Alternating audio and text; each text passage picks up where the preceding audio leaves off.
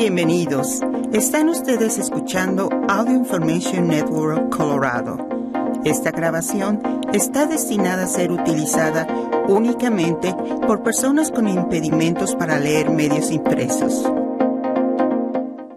Gracias por acompañarnos en esta emisión de National Geographic en español. Mi nombre es Gonzalo Córdoba. Les doy la bienvenida y estamos aquí continuando con un programa más aquí leyendo para ustedes como parte, por supuesto, de Audio Information Network de Colorado. En esta ocasión, National Geographic en español. Y les voy a leer como parte del volumen de diciembre que fue bastante, bastante generoso, con muchísimas fotografías. Ese esa edición de diciembre de 2022 traía varias secciones, cultura, animales, medio ambiente. Ahora voy a leer la parte de ciencia. También por ahí va a venir una parte justamente que tiene que ver con eh, animales también. Y por cierto, mm, como parte de la sección de las mejores fotografías de ese año, la parte de medio ambiente también se va a hacer presente en esta edición o más bien en esta semana que leemos para ustedes y describimos fotografías. Así que gracias por acompañarnos nuevamente. Mi nombre es Gonzalo Córdoba y es un placer estar aquí con ustedes leyendo. Así que adelante, arrancamos. Estoy en un parque de Cleveland donde de casualidad visito a un amigo y busco el contacto humano puro, simple.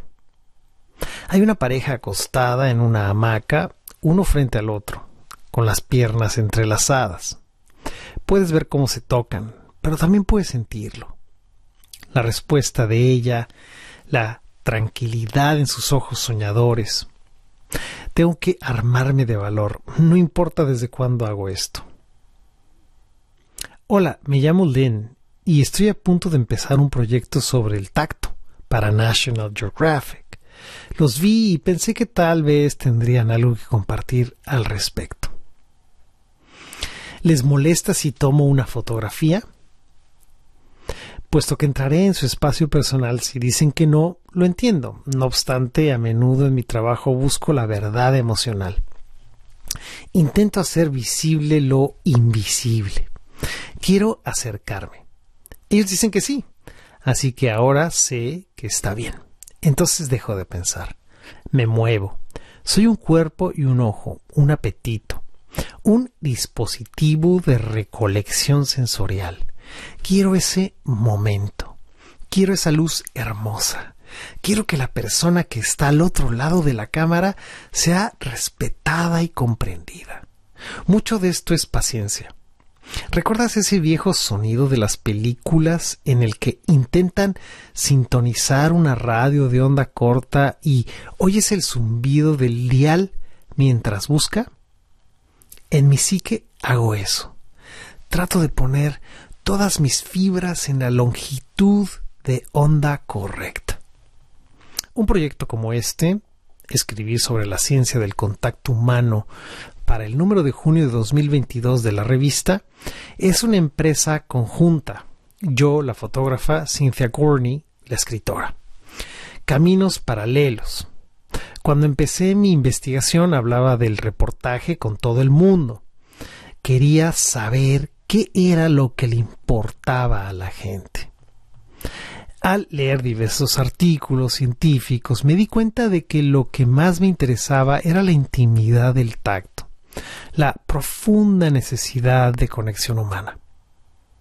Cuando la editora de fotografía se enteraba de algún tipo de refugio poco común en Arizona, por ejemplo, una granja donde las personas con problemas emocionales o sensoriales encuentran consuelo en el contacto delicado con los animales rescatados, pensaba, tacto, curación, sí.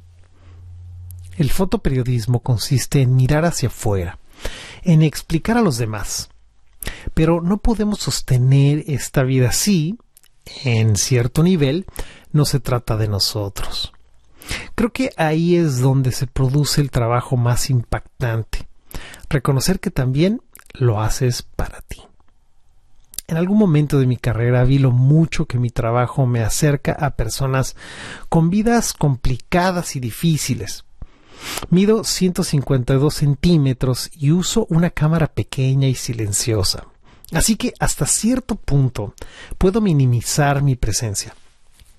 Cuando era una joven fotógrafa solía decir, haz como si no estuvieras aquí. Pero un día me escuché y me di cuenta de lo absurdo que era. Así que lo que he llegado a decir es, ¿está bien que esté aquí? Aún lo compruebo. Y ahora conducía hacia Arizona con el corazón roto.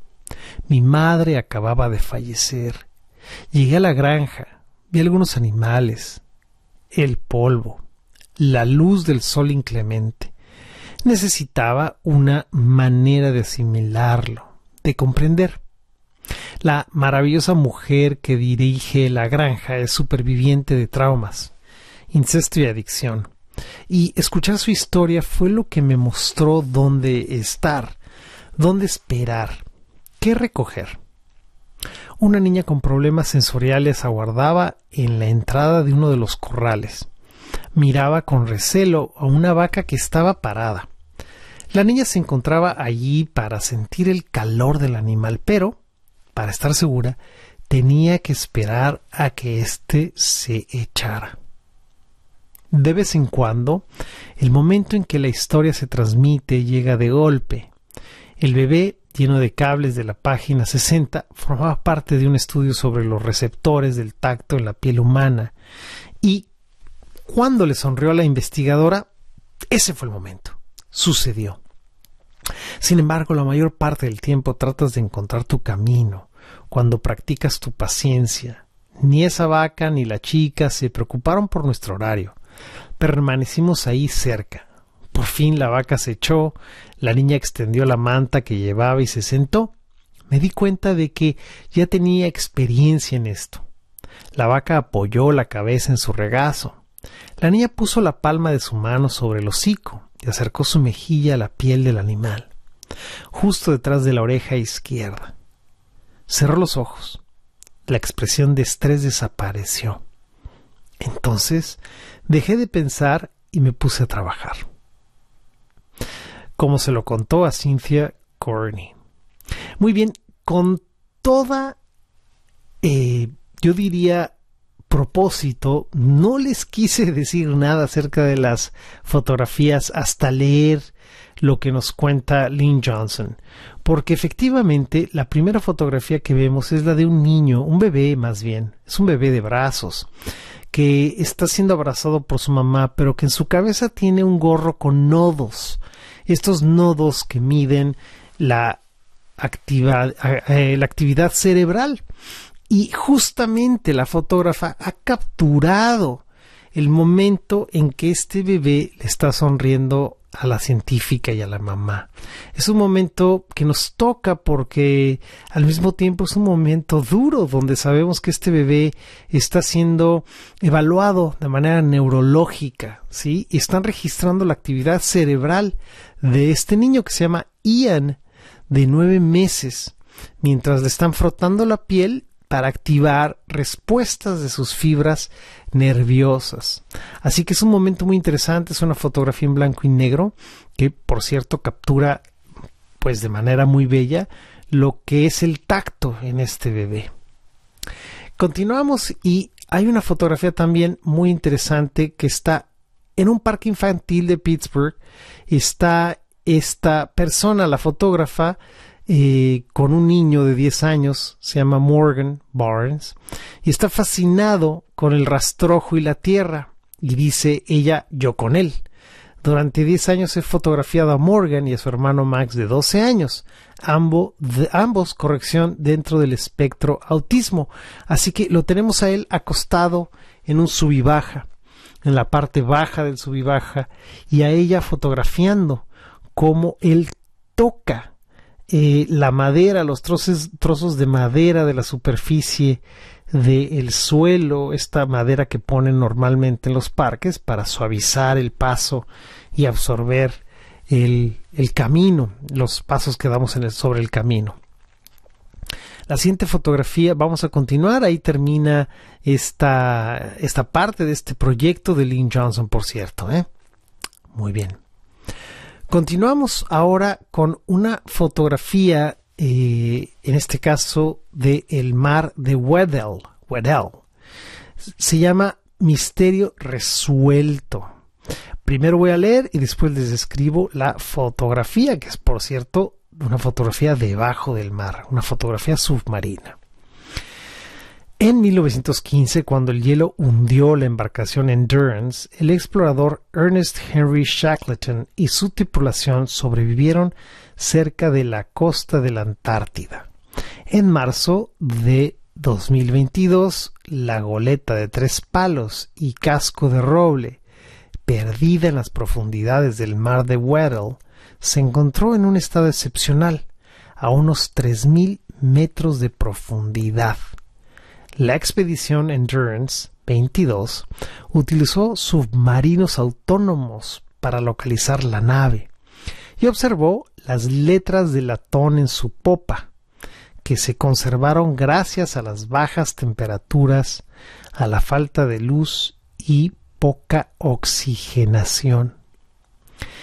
Esta es una fotografía impresionante, como decía, es una fotografía submarina donde podemos ver a este, esta embarcación, el Endurance, y vemos su...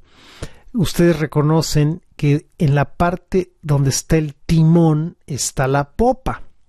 Y vemos el timón y vemos el barandal, la barandilla, y vemos cómo muchas criaturas del mar se han apropiado. Vemos claramente lo verde del agua, pero también vemos el latón y vemos la madera y vemos cómo se ha conservado a pesar del paso del tiempo este barco que han encontrado. Ese es el misterio resuelto, por cierto, que, del cual nos están compartiendo. Muy bien, ahora vamos a continuar con otra parte. Se llama, esta es tomada en Blue Cypress Lake, en Florida titulada Misión Mágica en el Cielo. Algunas fotografías que una fotografía que les voy a narrar que esperan algo espectacular. Un cohete Falcon 9 de SpaceX que se lanzó de Cabo Cañaveral en las primeras horas del 19 de junio se levanta por encima de un grupo de cipreses calvos. Esta fue la segunda vez en menos de un año que un cohete de esta empresa apareció en el cuadro del fotógrafo Max Stone, mientras realizaba una sesión en un pantano remoto.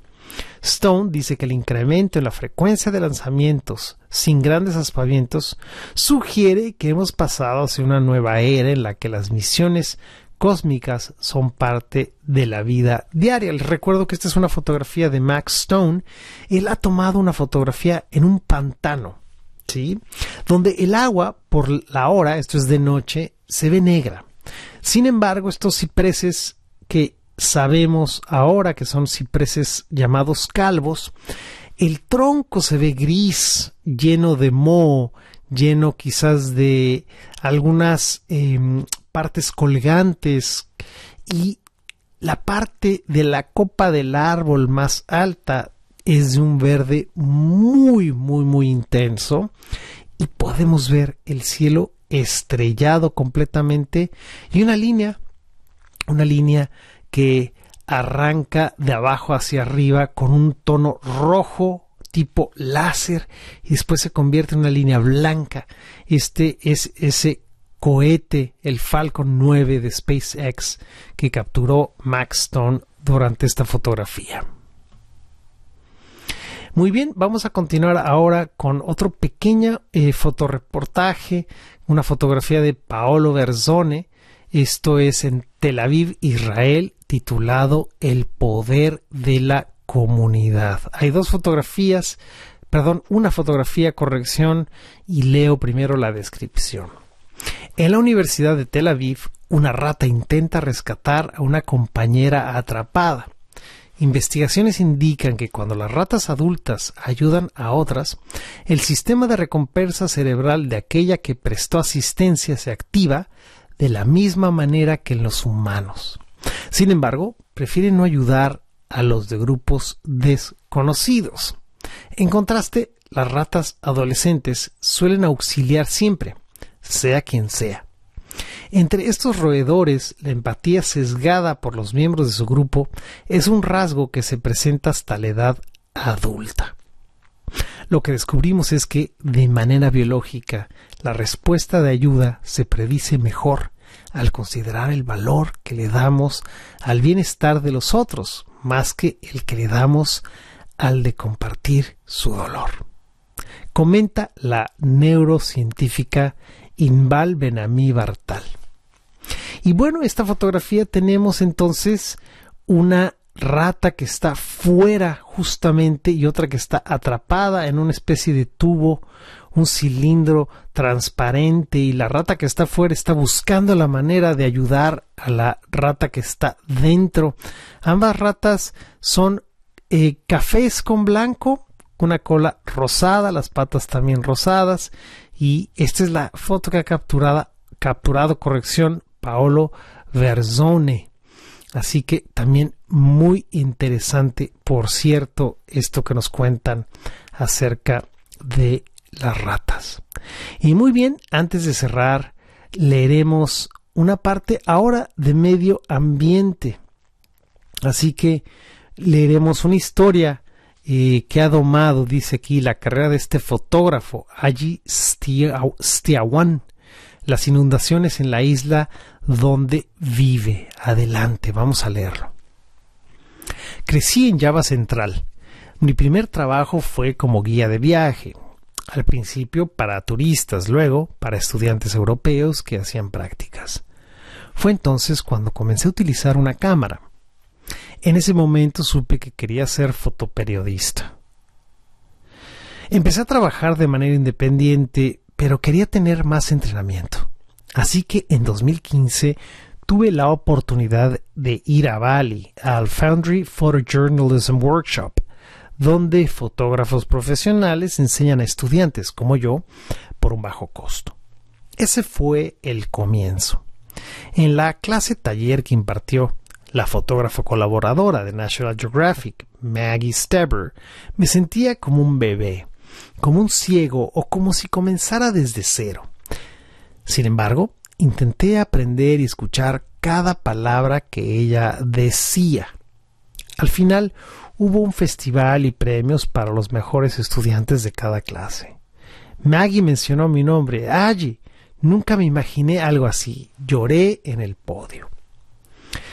Pocos meses después, una agencia de fotoperiodismo me ofreció ser colaborador independiente. Luego, un cliente me encargó un trabajo y tras eso hubo más. En 2017 comencé a fotografiar el aumento del nivel del mar y las inundaciones en las aldeas de la regencia de Demak en la costa norte de Java Central, no muy lejos de mi casa. Indonesia está compuesta por unas 17.000 islas nombradas. En Java, de donde soy originario, las zonas costeras están amenazadas por la deforestación, el hundimiento de la tierra ocasionado por la explotación del agua subterránea y el aumento del nivel del mar debido al cambio climático. Hace pocos años, la peor época de inundaciones de la regencia de Demak era de marzo a agosto, cuando el agua de las mareas entraba a las casas durante seis a nueve horas al día. Sin embargo, en los últimos dos años parece que éstas se han vuelto impredecibles y han sucedido en otros meses. El mar ha devorado miles de hectáreas. Alguna vez fueron tierras de cultivo, pero poco a poco o a poco cambiaron estanques de pesca y bosques de manglar están sumergidas bajo el mar. Cuando fui a tomar fotos, los aldeanos me dijeron muchos medios de comunicación han venido y no hay ningún cambio. Después de oír eso, he intentado que este proyecto sea más serio. A veces voy sin cámara, solo para hablar con las personas. Están muy enojadas por tantos años en las que no se ha hecho nada para ayudarlos. En el pasado, las personas que aquí eran de aquí, corrección, eran agricultores. Luego se convirtieron en pescadores. Las inundaciones han cambiado su cultura y modo de vida. Mientras tomo fotografías, me cuentan cómo era. Allí, en esta zona, todo era verde, retrata un aldeano. Había cocoteros por todos lados. Todavía llevan ese recuerdo en el corazón. Hoy día, los jóvenes y niños emigran a la ciudad para dejar atrás esta historia. Algunos ancianos tienen la oportunidad de irse, pero no quieren. Cuentan, me voy a adaptar a estas condiciones, cueste lo que cueste. Si me tienen que enterrar, me van a enterrar aquí, en la tierra de mis ancestros. La inundación del cementerio de la aldea de Timbulsloco dificultó que los vivos visiten la tumba de sus ancestros o entierren a sus muertos. Con el paso de los años he visitado este lugar varias veces. En septiembre de 2021 fotografié el afloramiento del camposanto, que había quedado bajo el agua. Los aldeanos quitaron las lápidas y añadieron 1.5 metros de tierra con la ayuda de maquinaria pesada que les proporcionó el gobierno. Regresaron las lápidas a su lugar y pusieron una nueva cerca.